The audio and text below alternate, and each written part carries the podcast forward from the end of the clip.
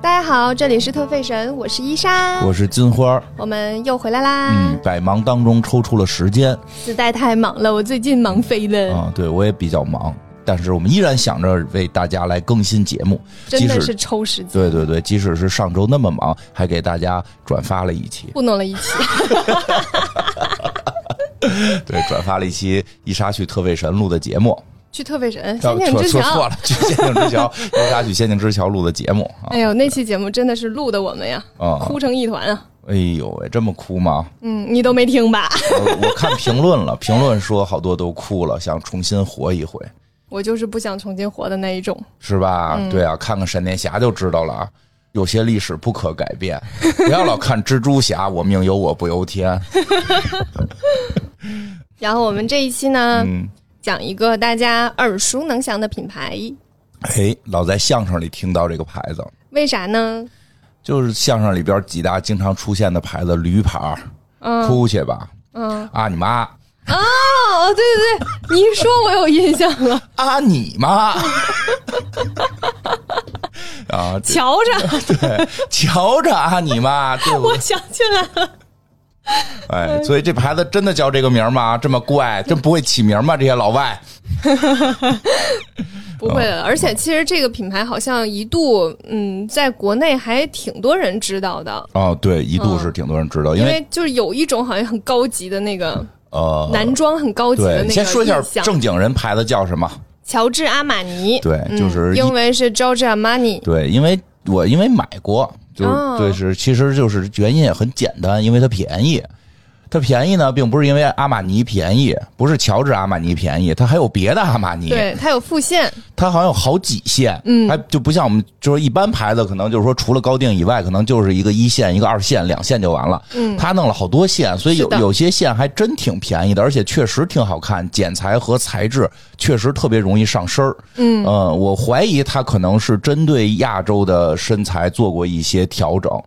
因为它的副线品牌就是比较多嘛，它可能就有人力跟精力对着不同的市场进行更精准的打版的设计。我猜测了啊，这只是我猜测，嗯因为也能理解，你比如就是一个一线牌子，那肯定它要为它的时装周或者说它的主力的那个市场去进行设计。它这个可能线多，所以就反正我穿着上身之后还确实挺舒服。哎，显你知道我显的瘦猜想是什么啊？吗你？猜想什么？嗯就是它有这么多副线，然后每个副线做的都还行啊啊，而且受众定位还挺清晰的。对对对，原因可能是因为它没有被收 购，哦有道理。有一些自主决定很多事情的权利。哎，你说还真是，他的副线牌子是非常清晰，而且就是他创始人哈是创始人哈，嗯老大爷，而且在他的副线里边是真参与。对，哦，你说这个是因为好多牌子它是卖给人家之后，嗯，他那个副线可能跟他的主线都不是一个组织。它没有那么多决策权了，对，就是这个，因为我们之嗯因前为它会在这个，就比如说被 LVMH 收购，那 LVMH 就会从商业的角度做对一些市场相关的分析，嗯去判定你的这个品牌就应该走这个路线，哦然后把这个高定，比如说把高定的事情营销好，然后我们再去卖成衣的这个部分。成嗯衣你只做到这里，我们的定价就要稳定在这里，因为通过我的测算，你稳定在这里是利润率最高的。啊，嗯，如果你就是有可能有一个可能性嗯哈、l v m h 如果收了阿玛尼的话，接下来可能就会把它副线砍一半儿，因 为很有可能。对觉得没必要搞这些，你就应该把这个卖的价更高，哎，嗯这样才是利润最大对的可能性，这是我的猜想因。为有的时候它的副线品牌做挺好，会影响主线的购买量的。对对对，对，因为都是这些设计师来做，因为有一个那个不太好的牌子也出现过同样问题，他们就是确实也把副线砍了，就只保留主线。嗯，呃，那个阿玛尼，我们那会儿上学的时候看过一些他们的视频，其实老师也讲过，就是这个老大爷也挺有趣的，他挺喜欢培养新人的。嗯，然后那个，所以他的那些副线品牌都是他带着一群年轻设计师一块儿做。所以就是又有他的把关，又有很多年轻设计师的那个想法，新的想对法对，就是就是挺怎么讲，挺认真的，嗯啊，挺认真。所以它副线品牌在国内当时确实卖的不错，但是感觉这两年好像又不太行了，嗯品牌效应我感觉下 去了。是嗯，因为它不像 LVMH 那么会做营销方面的商业动作，啊对啊，我你觉这么得说是，可能早些年那些商业动作好多还都进不来呢，对吧？后因为你想，对其实现在很多品牌都在把那个奢侈品潮流化，啊，嗯、咱们之前节目对其实讲过好多次，大印大 logo，对他现在在把它哦往那个街头潮流的呢，或者是更贴近于这新生态的一些有经济能力的嗯人等等，他往这个方向拉，但。阿玛尼感觉好像对并没有很努力在做这件我事就儿，嗯说一个最简单的，就是大家这阿玛尼这个牌子通过相声都很听说过，对吧？但是像 LV 标志什么样，对吧？大概什么样有印象，对吧？嗯这个 GUCCI 大概配色样子有印象，阿玛尼是个什么 logo？其实说起来还真不太容易想起来，嗯，是的，是吧？嗯是个什么？它其实是就是一串字母，哦你能有印象的那个 logo，其实它是它的复线，哦，就中间有一个鹰的那个，哦是吧？对，嗯实际有的那个有鹰的那个还是它的副线，对，是它哦的复线。其实大家对它的认知，就是因为它复线有点多，有所点以乱套会有点散，哦嗯，而且。大家也分不清哪个是主线，哪个是副线，啊主主要哪个是价钱较为便宜的，哪个是后老贵我买不起的。。主要是靠这个来迷惑大家，让人觉得我很有钱但是你知道，真正的有钱人就会觉得我买这个标榜不出来，我能买贵东西。哦，嗯，有道理。嗯反正就是各种好处和坏处都有吧，就是需要去权衡的一件事情。但是衣服真的剪裁很不错，对，我们来聊聊为什么他就是哎，我先先透了一下嗯啊，就是阿玛尼是一个意大利人。哦，嗯，但是从我们我跟金花刚才的讨论上，你大概能感受到他有一种非常严谨、认真，然后对于剪裁很极致嗯啊追求，这种、很不像意大利人，然后好像是对吧？？你看 GUCCI 嗯，意大利品牌，意大利人，他不是做衣服的对， 但是你知道他就是走那个路线对是对那种对偏华丽风的，哦，嗯，对，就是他的风格其实比较不意大利，给我的感受啊，哦，对对对，你有一说点刻板印象在里边儿。 阿阿玛尼这个有点低调。对，其实你要换另一个角度看，你就会觉得他很意大利了。嗯，怎么呢？嗯，教父哦，对吧？就是他其实都是很西装，很那个哦剪裁，走黑道路对，剪线裁的是非吧常非常注重剪裁，细节抠的很细，嗯对吧？撸猫的时候袖子不会那个扯掉，哎，从这个角度好像多少合理了一对吧些？。因为好多其实意大哎他利好像就是受了其他品牌的影响这。主要是意 大利很多品牌一说意大利，可能就都是莫妮卡贝鲁奇那种，就是美对对嗯对美艳的女星，就是那、那那确实都花枝招展，对吧？但是忘了不还有那个教父那个类 型啊，戴着礼帽，忘了这一条线对了，他可他有点那个线的，我觉得是的，有点儿，嗯非常非常有点儿。 嗯， 对吧？嗯，然后我们来讲一讲那嗯个乔治阿玛尼这个人啊，他这个我先问一下，他这个主要是男装，哎，对，对吧？嗯，跟但是他女装做的也非常好。啊、你要讲他的这个历史了，起家是男装吗？是的，啊、嗯这确实跟之前介绍的很多都不一样，很多我觉得咱们讲的起家其实女装的多，你琢磨、哦对吧？女是女装的比例女大，装比较好做成，就是女装比较容易让人眼前一亮，对就是你真的就有是它突破、有创新，它对吧？它的变化比较多，对所以比较容易和别人不一样。对，嗯这男装好像有点难度，你讲讲吧。好，讲讲吧。呃，阿玛尼呢是一九三四年七月十一日出生的，嗯，所以他现在就已经是一个多大？呃年纪比较大的人九了。十岁，九十岁，对，然后他出生在米兰的附近的一个小镇子上，哦所以也并不是那种家庭很富裕的人。嗯，他小的时候是在那个类似就是公共学校读书，嗯就是很正常的一个公立学校对一个小朋友。然后，但是他小的时候就很喜欢看戏剧和电影，嗯哦，，这个也在他的那个整个的后续的生涯当中也是有所影响的，嗯因为他后来做了很多戏服，嗯嗯，他就是很喜欢做戏剧和电影，而且对于这个电影当中的大家的穿着会比较感兴趣。但是他家里并不是一个就是那种富家子弟哦能够让你去追求电影梦啊这种了，所以他家里面就是希望他能够去做一个很保守的工作，所以他就去考了医学院，哦，去了米兰大学的医学院，后来就从医学院辍学了。有一种说法是因为他晕血，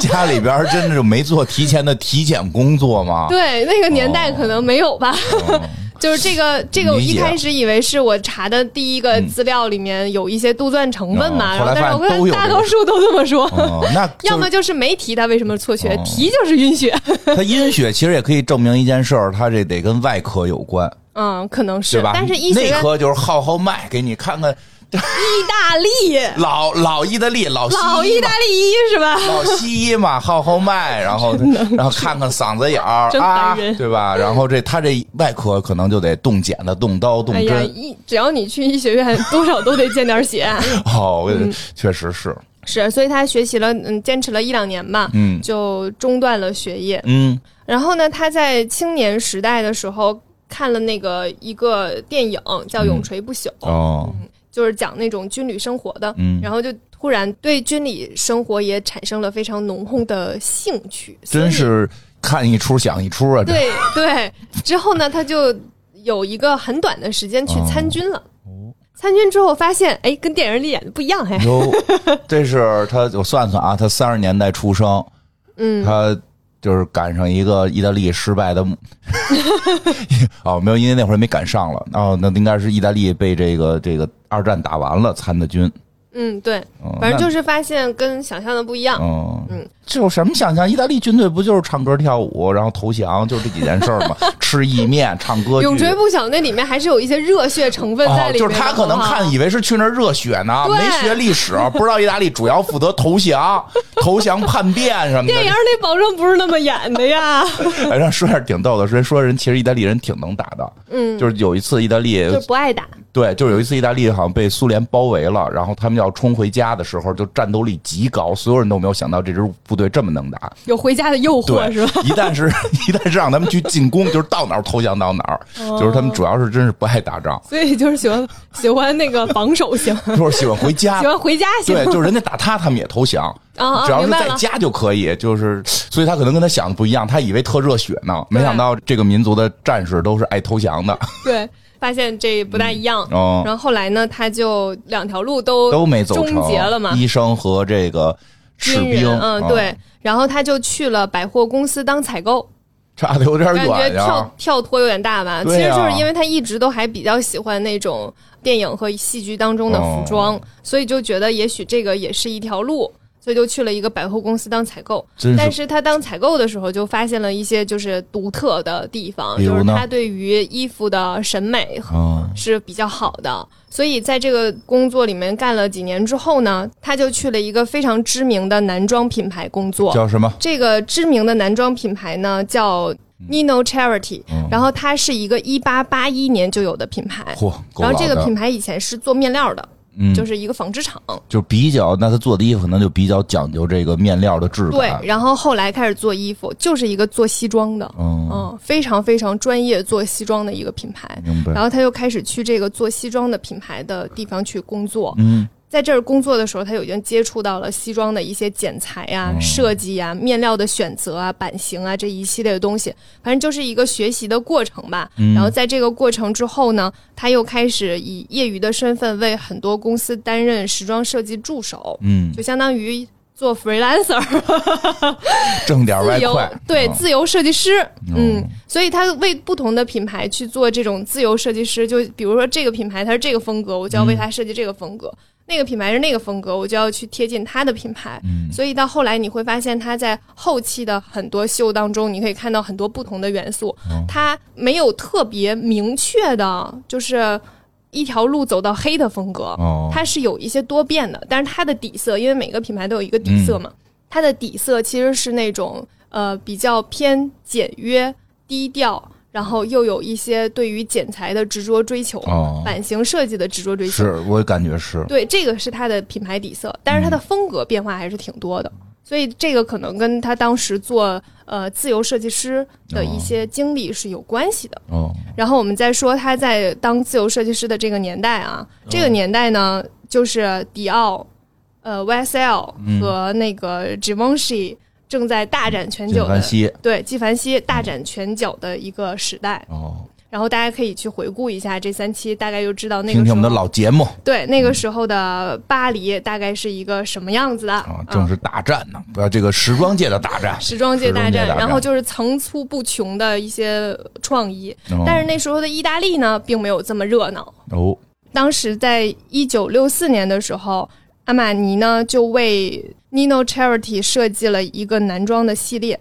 这个男装的系列呢，就开始让整个意大利的服装设计有了一些波动。哇，哦这么厉害，对这个男装设计呢，就是他选择了一个很轻薄的面料，就以前的男装、西装都是那种比较硬挺的面料，对，嗯，他选了一个很轻薄的，然后以前的西装呢，特别强调肩膀的那个那个硬挺，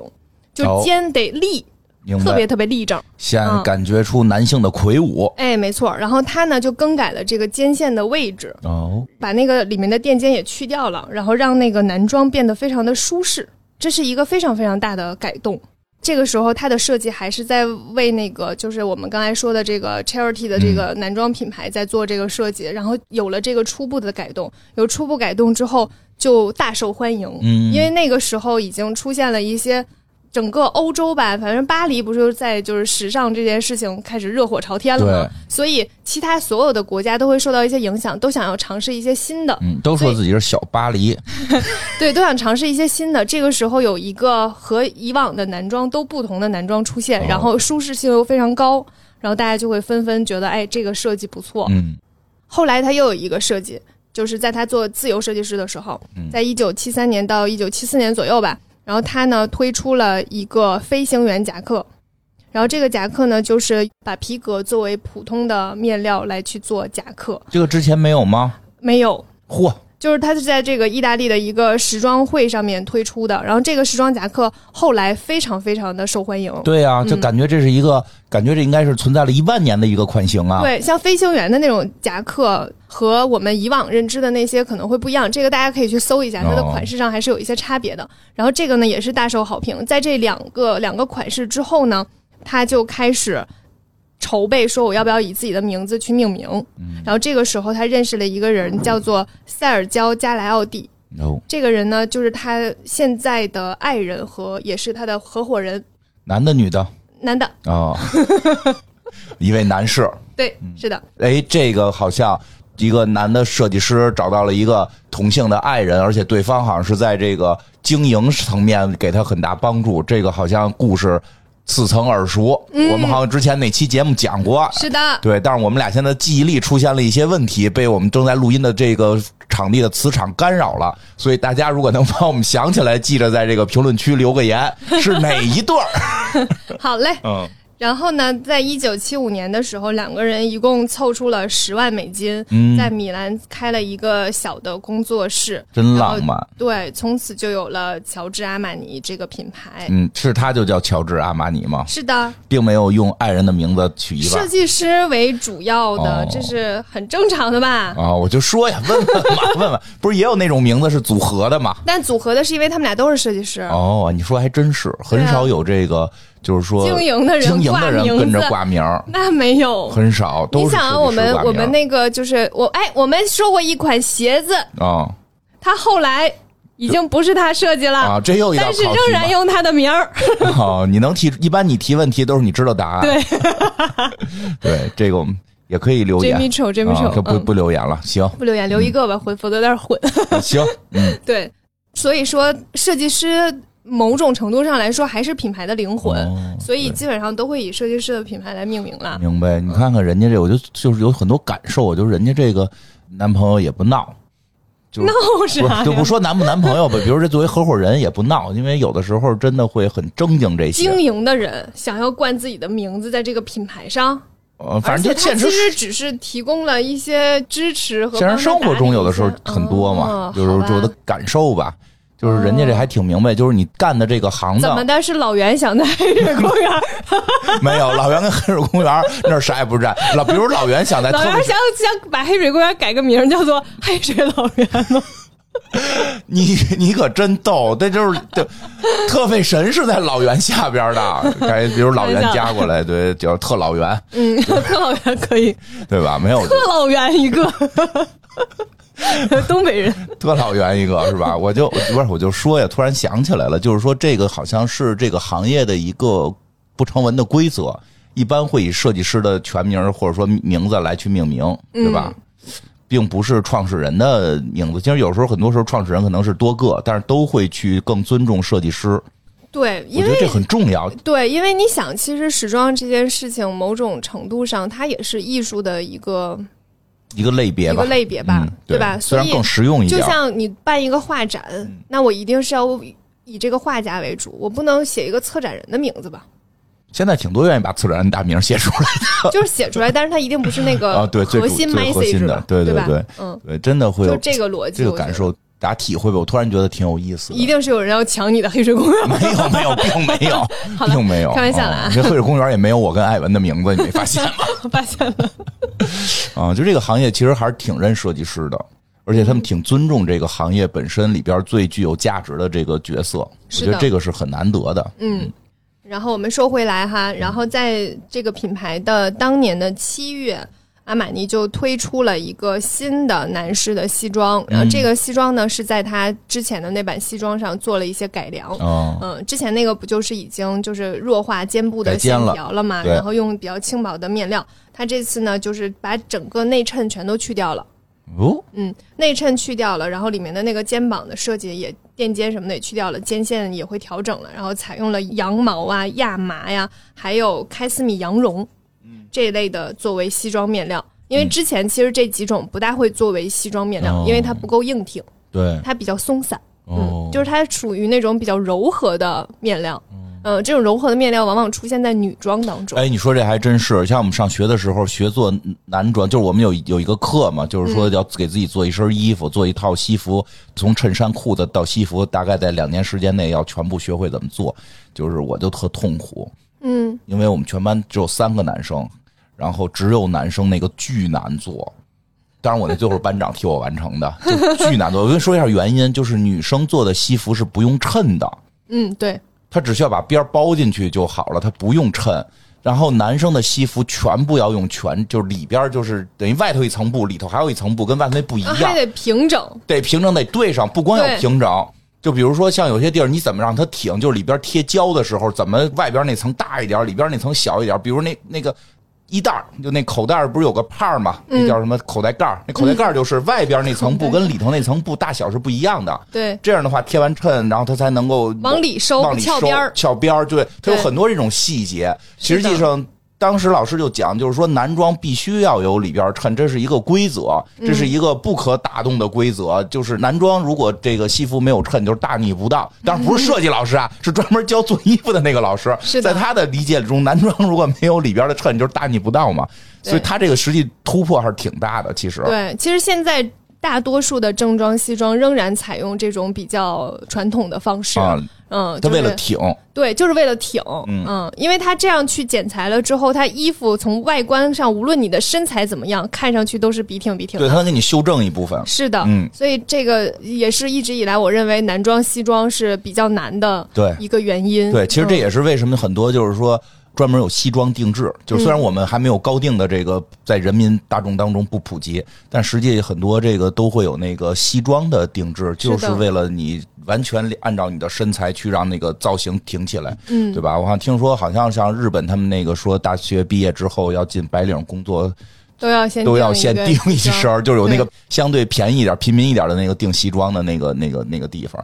挺有意思嗯的。日这本个就连那个就是比较贵族学校的学生啊要上学的那个、都得定那个是吗对，啊校服都要去限 定。嗯所以他这个真的是一个违背了他们祖宗的决定。嗯对，它其实就是在做一些改良，然后嗯但是你会发现这个改良后期影响了很多很多服对装。嗯，对我新就跟是抖音买的那西服就没有内衬，对，它其实是在革命化男装的一个一个一个标准，因为哦男装本来就是给我们就是要硬挺，要对对对非常坚硬的线条，但是对它一下子加了很多。当年来看是女性元素的东西，哦就是很柔和的东西在里面，因为像那个开司米羊绒这种、哦这种材质，基本上以前要么就是在内部打底的那种衣服，或者是女士的衣服才会出现这个面料，嗯，基本上不会有男装出现这个面让料。男生也柔软下来。是的，而且它就是这种看起来比较轻松自然的这种设计，但是它剪裁还是非常非常讲究的。它并不是说我要轻松自然拿两块布拼一下，哦然后这个就好了。它很多地方还是在去调整一下，嗯然后让它即使没有里面的这个内衬支撑，它仍然看起来很挺是是较为平滑的线条。哦嗯。同时，这个西装从描述上来看，就是一个很舒适的嗯存在， 所以就会有很多人愿意去选择。毕竟有些人穿衣服就是喜欢舒适一点，像我，对，不喜欢就是板着。对嗯，因为像那个西装，就是你穿上之后，你就必须得站得值一些。而且说实话，那种西装其实还有个问题，嗯它特挑人。可能意大利人是不是身材都好点儿啊？咱不知道啊。多少好点儿吧。就是原先我这这这话说的可能有点不正确了，但是确实原先我第一次上班的时候，有一个同事可能也还年轻，十七八岁，就是确实还没有长开、没长厚的一个男生。但是我们那会儿那工作卖地毯，要求必须穿西服，他他就不穿。后来领导就不干，逼着他穿，后来他就穿出来。领导说你可以不穿了， 好伤人啊！说你穿着就是我们本来穿西服是希望大家更信任我们，但是你穿的真的就透着一种让人不相 信。不可信任，就是他可能那个西服是不是现在的很多能买到的比较休闲的或者比较那个轻松的。因为我，你看我上上班那会儿还他妈三排扣呢，就是那种特别正式的西服， 啊，里面还有马甲呢，差不多那种，就根本撑不起来，就特别奇怪。对，挑人，对，确就那实可能衣服那会儿的衣服有点挑人，他这改革其实就会好点儿。是的。嗯然后他在三个月之后就推出了一个女士的西装外套，嗯然后这个女士的西装外套呢，又跟男士的不大一样，嗯他在女士的西装外套当中反而用了一些比较坚硬的元素，哦嗯，比如说他用了一些传统。男士西装的一些面料，嗯然后加了一些肩膀的设计等等嚯，它是在嗯男性的那个衣服当中加了女性元素，哦然后现在又在女性的衣服当中加一些男性传统男性衣服的元素。七八十年代的事儿，这个对设计师就是走在了前面啊。对，看看然后这个时间段呢，其实就是 Coco Chanel 那个时候嗯开始去把女生的裙子变短，哦然后把收腰去掉。嗯啊，那个时候我们之前也不是讲过嘛对，Coco Chanel 和迪奥打得特别厉害。是的，就是 Coco Chanel 认为我女生就应该穿这种走路上比较方便，嗯做事情比较方便，比如她袖子要短一点点，然后这样的话她就能露出对嗯手腕儿，她做什么事情都比较方便，然后她不需要那么呃明确的收腰的设计，比较一步那种裙子，我能让腿迈开等等这一系列的。改动，嗯然后包括像就是阿玛尼这个时间，再给女性设计一款就是比较偏硬挺的西装，也是一种就是为了职业女性而提供的一种选择。嗯，嗯，都是那个时代。是的，所以这些都是在那个年代看来都是一些比较大胆的颠覆。嗯就现在我们看来，可能有一些女性穿职业装这件事情很正常很正常。可是，在当年来说，还是有一些就是颠覆性对的。，我嗯，觉得我觉得比较有意思就是这个当年并不是多远，是的，其实就是五六十年前。嗯，这个真的很多时候，我们可能从一生下来就觉得啊，这不是一一辈子都是这样的事儿吗？但可能只是我们的这辈子，对于是父辈、祖辈，可能都是巨大的、难以想象的文化的转变。是有嗯很多人在这件事情当中做了很多努力，嗯就是我们其实某种程度上都是既得利益者。对就是我现在能穿着吊带裙坐在这儿录节目，啊，河也北是上画这属画儿，也是属于既得利益者的。嗯，因为如果没有一些人再去做时尚方面的一些革新，是嗯那也许我现在会穿着一个藏蓝色的工装，嗯，然后梳着一个短发嗯坐在这儿。其实我们现在有很多各种服装的选择，也是因为这些设计师在不断的推一些新的。这里面保证有很多设计师推出新的之后不成功。不成功，一定嗯有，然后有一些就会成 功。哎，你真的，你说这个说远点儿，这个，因为你刚来之前，我这刷视频看有人介绍早些年杀马特的一些情况，嗯，其实你想想，其实那个时代他们也是在去突破。其实真的想想，在这片大陆上，第一个穿红裙子的人会多勇敢。对，是的。其实我现在回过头来觉得，当时确实，你现在看起来觉得很土。嗯。然后不是有一个图吗？就说那个七零后，嗯就是就父母那一辈对对子，对在有二十岁对的有时候都好像都是很文静特别很漂港风 啊。然后等到我们这一代二十岁的时候，就是杀马特。杀马特啊结果现在二十代的小姐姐都是韩国女团那种感觉 啊。对我看过那张图的时候，我确实觉得确实是不好看。但是真的那个时代其实是在打开一些东西，就是你可以接受各种各样的东西出现了。其实我有一个感触是这样的，就是我第一次去东京的时候，嗯哦东京大街上穿的那叫一乱七八 糟。因为那个时候呢，我觉得国内其实看起来没那么乱七八糟。哦我认真说，现在其实还挺多有不同风格的了。哦就无论大家喜不喜欢，或者是看起来好看不好看，我们只说它的那个多元性、啊。嗯哦当年我去东京的时候，我觉得那个多元性是震撼我的。哦就这样真的可以穿在街上，然后所有人彼此没没有觉得有什么问 题。嗯对，因为如果你要以谁穿的奇怪来去看街上的人的嗯话，那你所有人都得 看，对，因为每个人的风格都特别不同，然后又就只有在那个就是商区，你就会所有的都是黑色西装，嗯然后嗯对他一们，水儿的，对他们嗯下班都穿的上下班穿的一样，对对对，只有那个时候你会感觉到好像，呃，跟国内的金融方向有点 嗯像。但是你就看那个大街上，哦年轻人穿的都是花枝招展的，嗯然后什么然样后子好都多有可能也不好看，对很多风格，对然后也有那种有点像我们当年杀马特那种啊那的，是有，那是从那儿传来的对，然后还呃，但是至今仍然有，啊，嗯是，然后还有一些特别弄哥黑特，弄还有弄黑，给自己弄黑的，对，给自己弄得特别特别黑，然后嗯穿一个袜子套儿， 白袜子套儿是不是有那种？什么都有然，后有那种头发滋着的，给自己眼睛都给打黑了的那哎呦，种，超级我赛亚人那 种也有， 还有就是特别就是那时候洛丽塔的，啊，然后对对对对，嗯他们那儿还有那个风格，对，还有就是各种穿 cosplay 的衣服的，然后在大街上走，都是一个非常正常的事情。我觉得多元这件事情，起码证明了社会的包容度，对，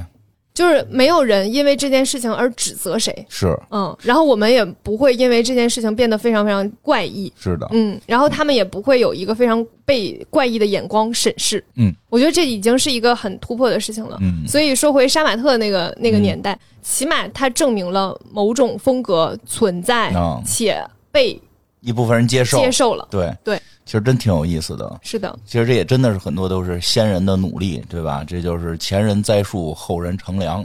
说什么龙争虎斗？你唱一段吧，要不我不会唱歌，我要是会唱歌，早他妈去报考他妈说相声 了。嗯，说相声得得不是会你得唱你得会歌唱各种曲艺啊，我就是整个没有调嘛。哦。嗯，来吧，接着往下吧，接着往下这个嗯说哈，然后后续呢，就是出现了军队风格比较盛行的那个年代，嗯，嗯，就是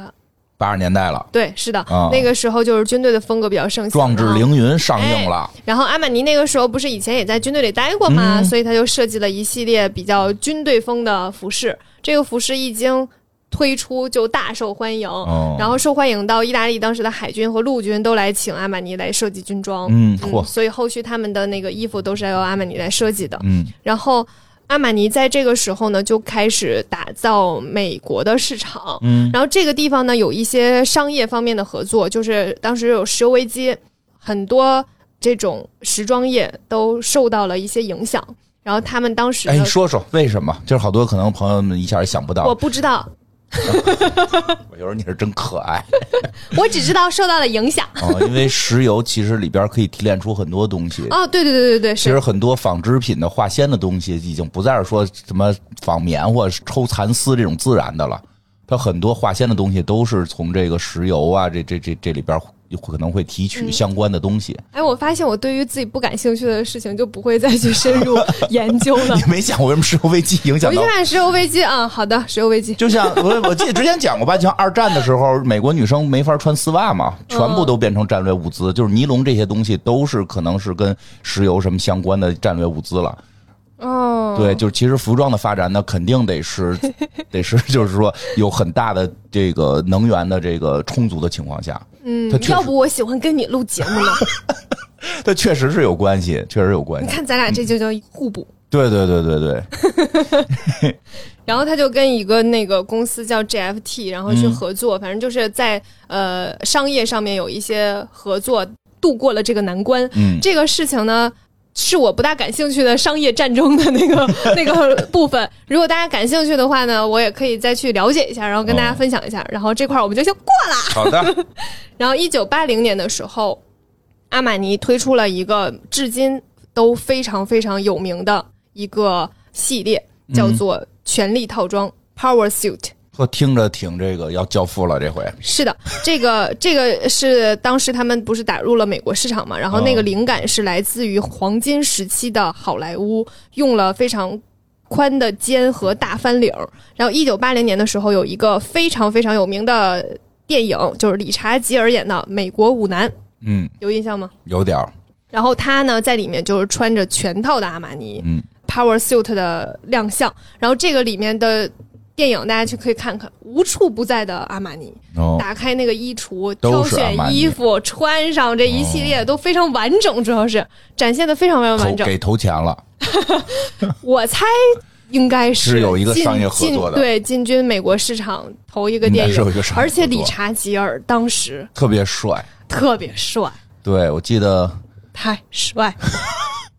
我记得好像是《S 档案》里有一集，他们搞笑集，就是说让好莱坞来演《S 档案》，他们就是主人公都得说，就逼着让理查吉尔演，就别人不行，接受 不了。理查吉 尔，而且就是这部电影大家去看看，理查吉尔的颜值巅峰时期，哦颜值和身材巅峰时期，太真帅是了，够老的明星。 确实有点老，一九八零年没我呢。还没我呢。 你想想多老， 你想想 多老，还哦，没对有哦， 你是八零后，啊对，哦没有我呢。是的。然后这部电影当时就是非常非常成功，然后这个品牌就让所有的观众都留下了非常深刻的印象，然后大家就是疯狂购买这个权力套装。嗯所以我们现在，特别是女性朋友对爱美的印象可能是，呃，彩妆哦，对，啊、化妆品这一块儿，然后比如说唇膏啊，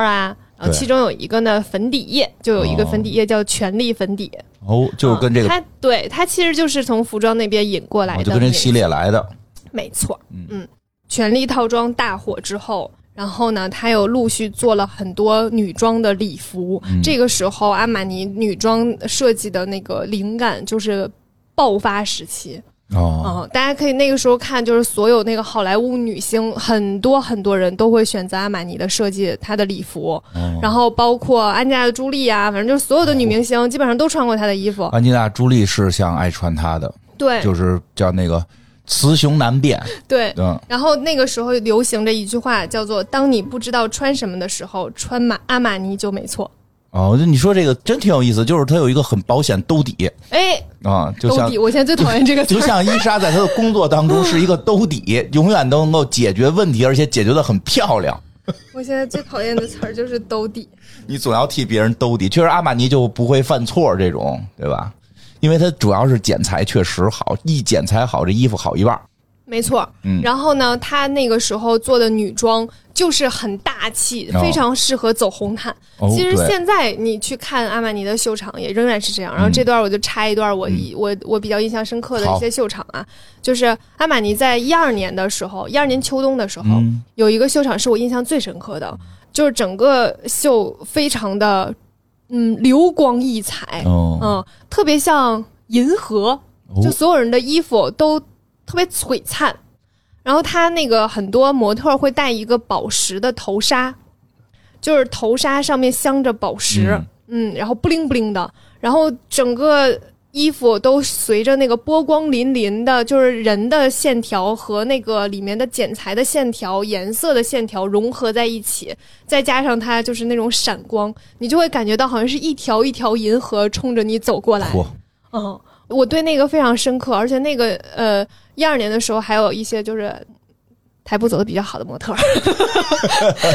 哦，对。然后你们可以去搜一下，就是阿玛尼的一些女装的秀场，哦然后能看到很多我们之前在维密的那一期介讲绍过的的人嗯那些模特儿，然后每个出来的时候，特别是你如果在 B 站上看的话，嗯那个弹幕上就说啊， 哦，类似这 种，很好玩儿。那个时代确实还比较精彩。是，然后他们就会把那个衣服展现的非常美。哦嗯，而且我觉得阿玛尼在做女装的时候，仍然走了那个嗯非常他的一个路线，就是他很强调人的线条，他不是那种就是很喜欢做廓形的。哦嗯，哎，我们之前不是说过一些喜欢做廓形的，或者是喜欢在那个做褶皱的，对或者是在一些面料上做一些很功夫，很强调它的服装哎给人的身体带来一个新的造型。哎，没错，就是在你原有的基础上，它可能就是外延出一些对什么样的东西。你很很有艺术感，哎这对是，但但是是阿玛尼不喜欢这样。阿玛尼非常喜欢强调人的线条，哦然后它是在人的线条的基础之上去加一点点东西。 以人为本的设计，哎，这个词儿我也是没想到，怎么样？有没有这个那个年代的感觉？我也是完全没想到啊。 对吧？就是它会基于人的曲线。其实这两个风格，这两个风格下都有好作品，并没有谁对谁错。但是阿是的玛尼是在这个风格上是的啊，我比较喜欢这个风格，然我后比较喜欢人然。后就可以理解为什么很多女明星在选择红走红毯的时候会走这种。对，因为女明星走红毯的目的不是为了凸显你的品牌，而是为了凸显我自己。没错儿，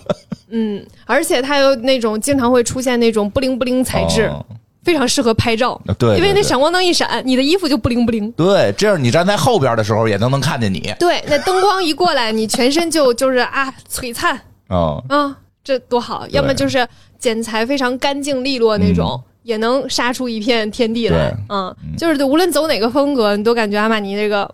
不错，嗯是嗯，它也有一些就是单色的一些嗯礼裙啊什么之类的，但是有这它的种剪裁多多少少都会有点东西，嗯，嗯，然后他就这一点也成为至今，其实你在每一次的各种红毯走秀，不都会有那种红毯的点评啊，哦还有或者是列举哪个明星都穿了哪个品牌啊，阿玛尼的出现频率都非常高，嗯，因为有可能你想。很多给这些明星做造型的都会准备那么三五套衣服对，让明星选嘛，也许，然后有的可能就是借到一两套。阿玛尼这个就是，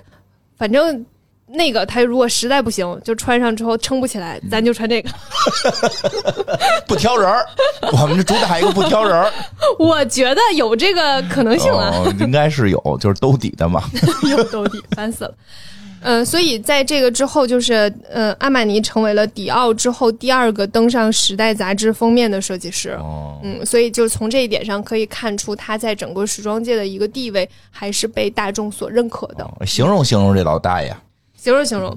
阿玛尼是一个，呃，他整个人会有一种休闲感，嗯，但是又透着一些一丝不苟。然后他的头发是那种灰色的，然后都会梳得非常整齐对，会穿那种海军蓝的开司密羊绒开衫，哦嗯，就是比较柔和的那种开衫。但是他好像经常穿那个海军蓝这个类的嗯颜对，色，经常然后他会配一个比较简单的 T 恤，然后卡其布的男、哦男裤。然后他这个人呢，就是不抽烟不喝酒，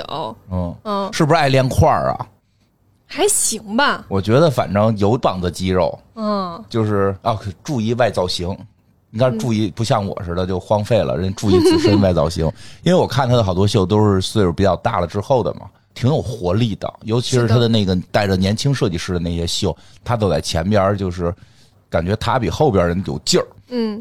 但是他其实是一个不是很爱说话的人，哦嗯嗯，他是一个还比较偏沉默的人，但是他会对工作非常有热情，对，啊嗯，他对工作的热情挺像那个 Coco Chanel 的，哦嗯，他会认为工作是我的生活，嗯他的乐趣，啊，是他的乐趣。就是像 Coco Chanel 那么大年纪了，他每每天去工作室拿剪、拿剪刀在那儿裁衣服，嗯对就是他是认为这件事情是我喜欢做的事儿，它是我的生活，它不仅嗯是我的工作，它甚至就是我人生。是的，因为他爱教对徒弟这也能能体现出来。对，就是他爱带年轻人，他肯定老得跟年轻人聊啊，说这该怎么做，这该怎么做，得跟人说，就是他生活的很大的一部分。对，嗯所以我觉得这样的人，就总感觉哈，就是能够把自己喜欢的事情变成工作，且能享受其中的人，嗯基本上在工作上面好像都会多少有点儿成功。是吧？嗯，因为大部分人其实就不是有一个说法叫做把爱好变成工作之后嗯哦就不会喜欢做这件事情了吗？是哦的，嗯，这可能是大部分人的现状吧，所以才会显得就是 Coco Chanel 和阿玛尼都很特别，嗯，哎因为他们就是对工作极其有热情，对他，们一直都有新鲜的想法，然后热衷于去做做这件事情。因为我们之前在聊很多设计师的时候，也会聊到，准备一场秀是非常非常累的，非常累。嗯对就是这些设计师一般还都比较追求完美，对他，不光要做衣服，还要抠这个绣的细节。嗯，而且就是压力也非常大，嗯，就这些压力，它一定会让人有一些负面的情绪的。哦，嗯，你想办一场秀多麻烦，从舞台设计，然我后觉得你还开始得代 入了。你是不是在代入你自己最近发生的一些事儿啊？然后你录之前，你跟我聊了聊你们那儿的舞台啊，别什说么话，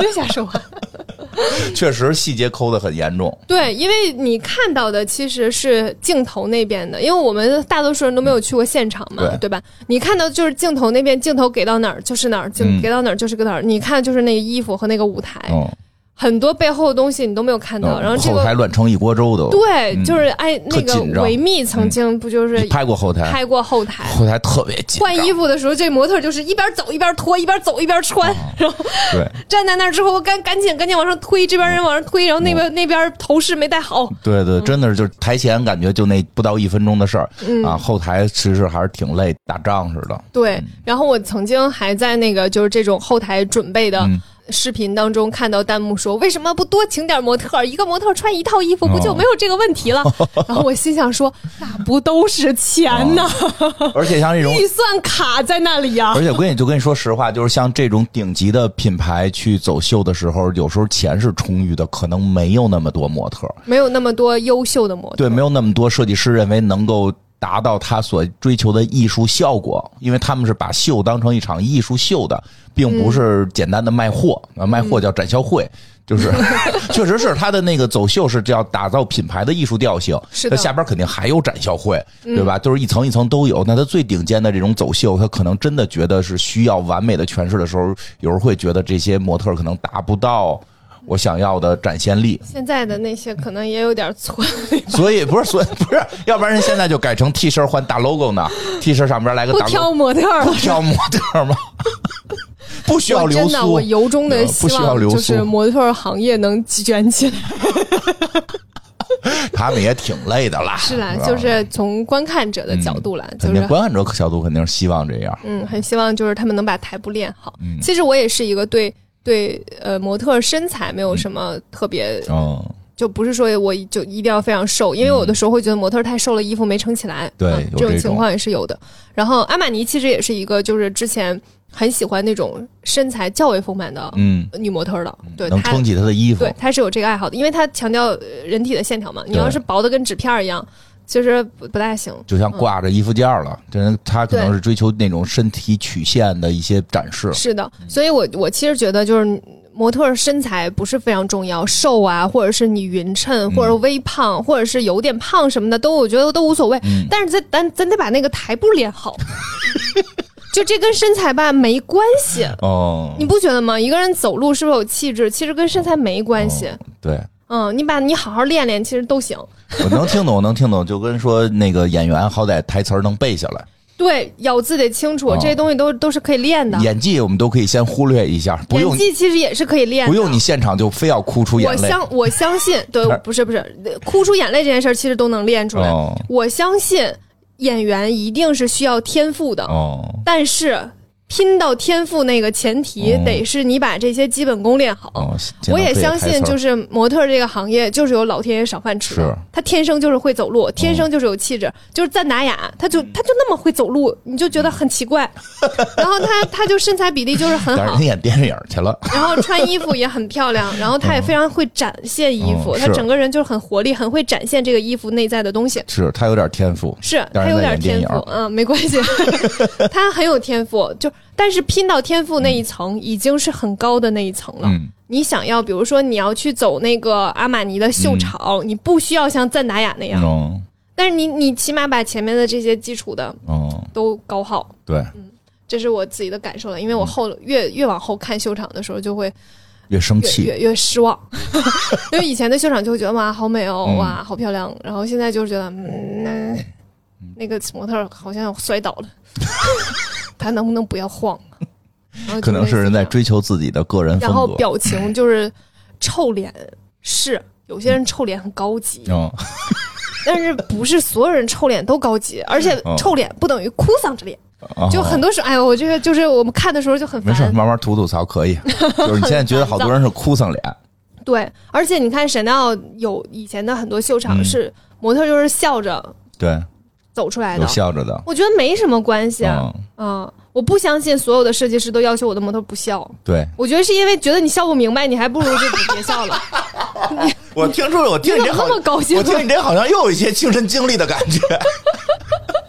是不是啊？就是不是说不让你笑，而是你笑不明白嘛？笑不明白，那你就还是按照按部就班吧，哦哦就是起码不会太差。嗯嗯嗯我觉得有有一个这样因素啊，我真的不相信现在设计师要求所有模特都臭脸。哎，我觉得也觉得是，就是我是完有全时不候信所谓的高级脸会好看这那的，对但是不是一脸不高兴，对，就不分人啊也。不是丧丧的，有些人对吧就适合稍微笑着点好嗯看，那你就有些有些衣服它本身也是比较有活力那种，哦你是可以笑的。对呀、因为美也是多元的，美不是就摆臭脸，对呀吧？这但是现在弄成了好像就是摆臭脸，嗯知不知道的才都高级都在摆臭脸，对吧？你看以前我们古代，我们中国这个总结的评书就是把这个美女说的就特有意思，嗯，就是叫这个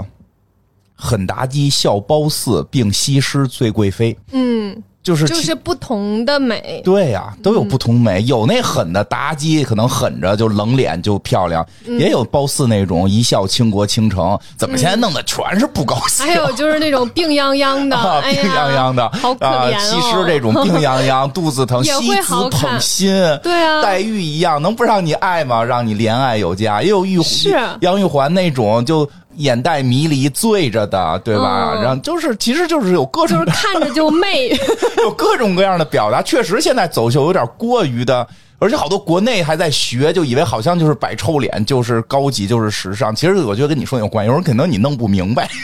那个保险你这个是保险一点的，就是对嗯不要做表情了。不要做表情了，就这样吧啊，就这样吧。就是伊莎是由衷的希望能有更多的、更具魅力、个人魅力，或者说更多表情魅力的模特出现。对，嗯其实我是觉得，像服装的展现，模特是一个非常重要的环节对。就像我们希，我们也不希望电影都是一个类型，哦对吧？我也不希对望所有的电影全都是一男一女谈恋爱，啊，对吧？我一定希望有一些别的风格断，背山，对吧？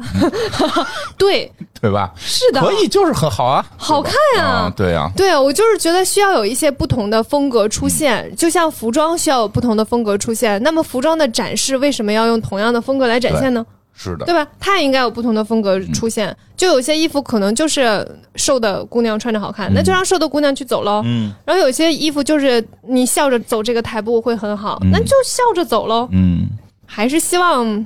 时尚的行业能够带给大家一些赏心悦目，而不是永远的那种距离感吧。对，伊莎给那个前一段当模特拍的，不就喜笑颜开吗？嗯、我那是淘宝模特儿，那一样是模 特，淘宝模特也是模特，嗯我跟 T 表情台不一样，表情特别好，跟啊 T 台不一样。嗯对，笑的特别开心。虽然平时根本没有这么笑过，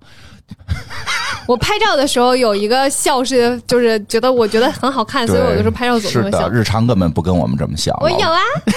真他妈假，我有笑啊。行吧，来吧，嗯继续吧。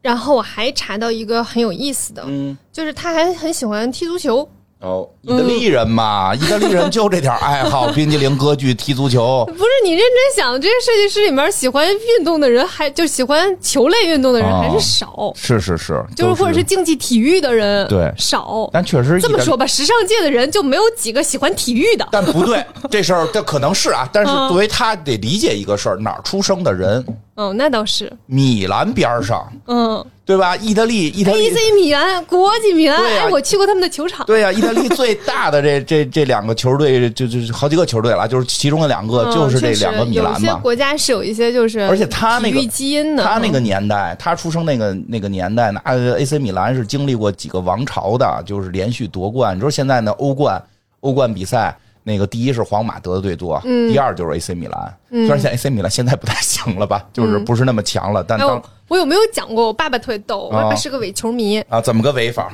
我从小我嗯就看他成天看足哦球，成天看篮球，然后所有的体育他都爱看。嗯然后我曾一度认为他是个足球迷，因为我哦觉得足球这个非常枯燥的电视转 播，确实有些比赛有些枯燥。就是从头到尾。就是那个时候我小哈，那那么多人踢一个球，来来回哎回这场就进俩球，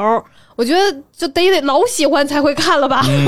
我就觉得我爸球迷，然后呢我？爸绝对是球迷，然后他认识所有的那个好多好多当时的什么嗯球星齐达内呀啊、飞哥呀啊，就是贝克汉姆那个年代，啊，听出来了，你爸应该是嗯我小皇马的时候皇嘛马球迷。没喜有欢没有没有。我爸爸，然后我就曾经问过他，哦你最喜欢哪个球队？哦我爸爸说 AC 米兰，哦然后我就印象，我爸喜欢 AC 米兰，哦，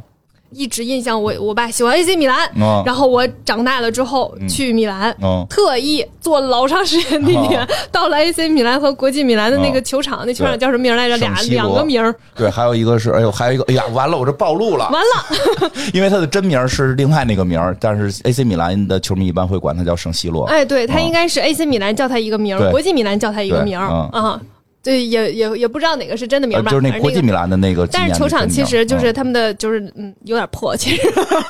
翻修了，最近翻修了好像，翻修了嘛，啊我可能就翻修去了。了 AC 米兰的那个更衣室哦，拍了照片给我爸。嗯哎，爸爸，哎，AC 米兰，哦我过来给你看了一眼哦，球场贼大。然后 呢？我爸说啊，怎么了呢？我说你不是喜欢 AC 米兰吗？ 他说我现在不喜欢 AC 米兰了，哦啊我喜欢哎什么来着？巴塞罗那吗？啊，那你爸是是巴塞罗那你爸吗你爸这个对你反正说了另一个球队的名我。听我听你爸是叫顺风球迷，就是然后我当时 就我大老远哎，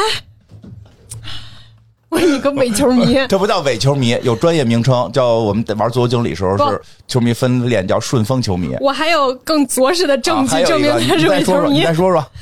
去年的是去年世界杯吧？啊对去年世界杯我看了总决赛，特别精彩，哦，太精彩了。哦就是就是从小到大，因为跟我爸看了好多，哦足球不得已看了很多球赛，我觉得是我看的最精彩的一场。嗯，嗯，也是因为之前我可能没有那么多印象啊，哦然后我觉得很精彩，就惊心动魄的。哎，一会儿这样，一会儿提起来，对一会儿掉下来，哎，一会是儿提起来挺是是去年我那的个心比较跳都提心嗯加吊快胆了，我跟你说。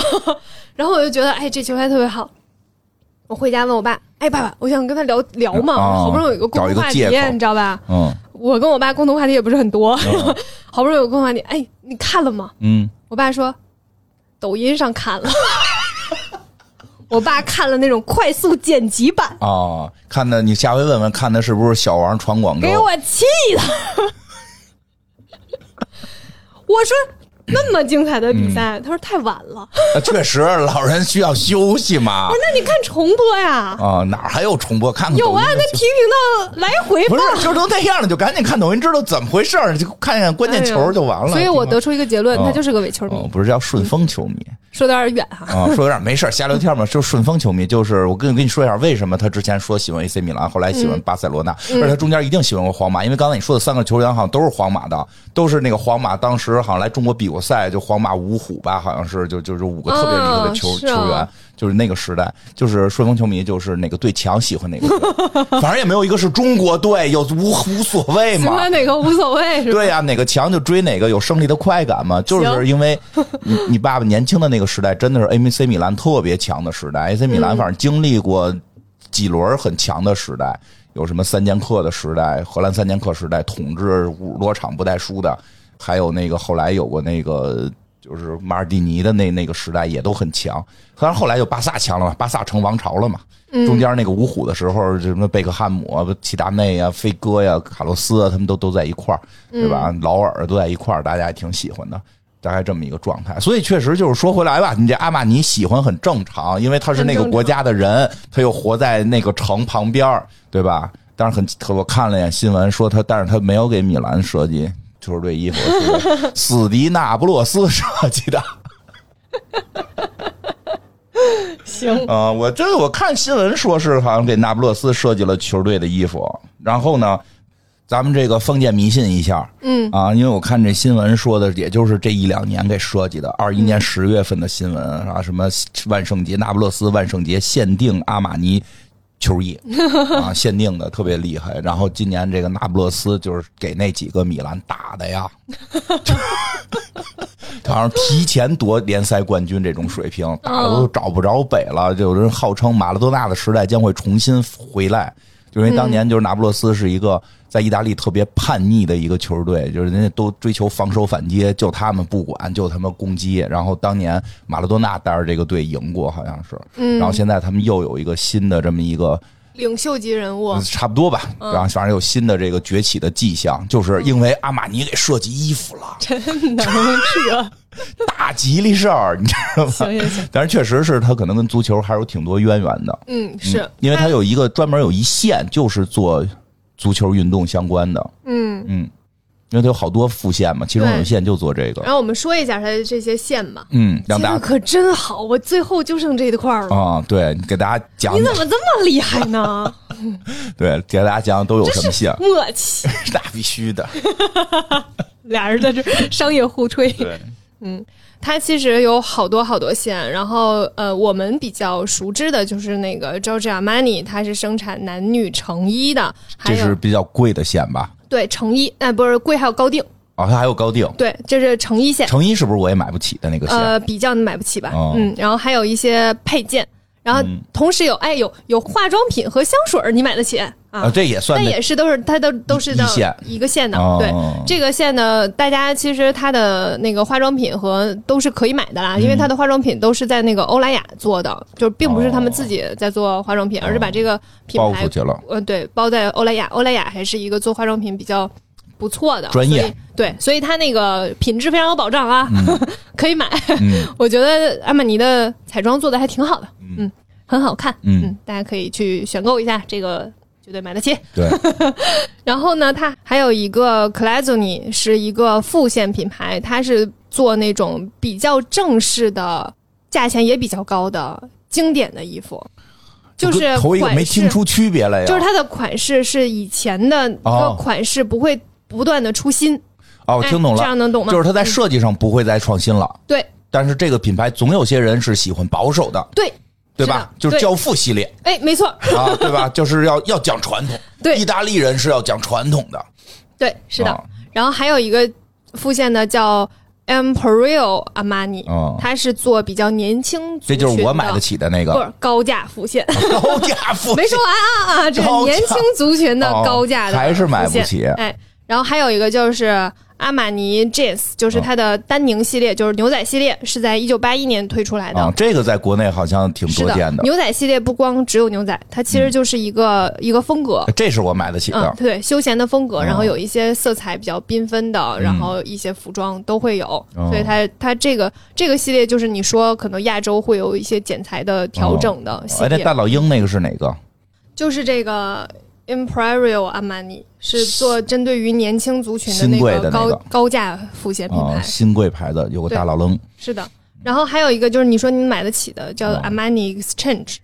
那是什么？我还没见过，我应该买的是牛仔那个系列。啊可能啊，是这个就是定价更低的一个、哦呃休闲系列的，然后它还有高定。嗯，它高定叫 Armani p o h e v i 后面是一个法文 p o h e v i 然后这是它的高定线，然后它还有 Junior 童装线，还有 Casa 居家用品线，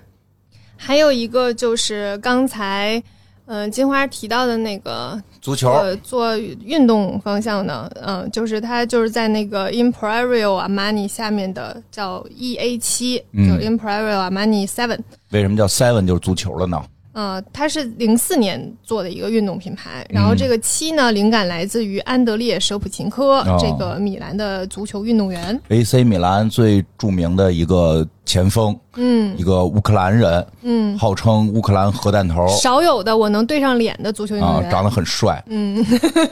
确实很帅。然后那个中国的那个球迷们一般会管他叫舍瓦，嗯，啊为啥？不知道亲切吧？嗯，就是都不。有外号证明他在中国火 非常当年说非常非常火， 当年非常非常火奢娃。然后那个他他妻子应该也是名模，嗯然后像这一两年还爆出来了跟妻子恩爱的照片儿什么的，嗯，就是。就是好多足球运动员其实都是跟喜时欢尚模，特儿，我觉得不需要足球运动员，很多人都喜欢模特儿，嗯就是但是人足球运动员是有可能跟模特儿好上，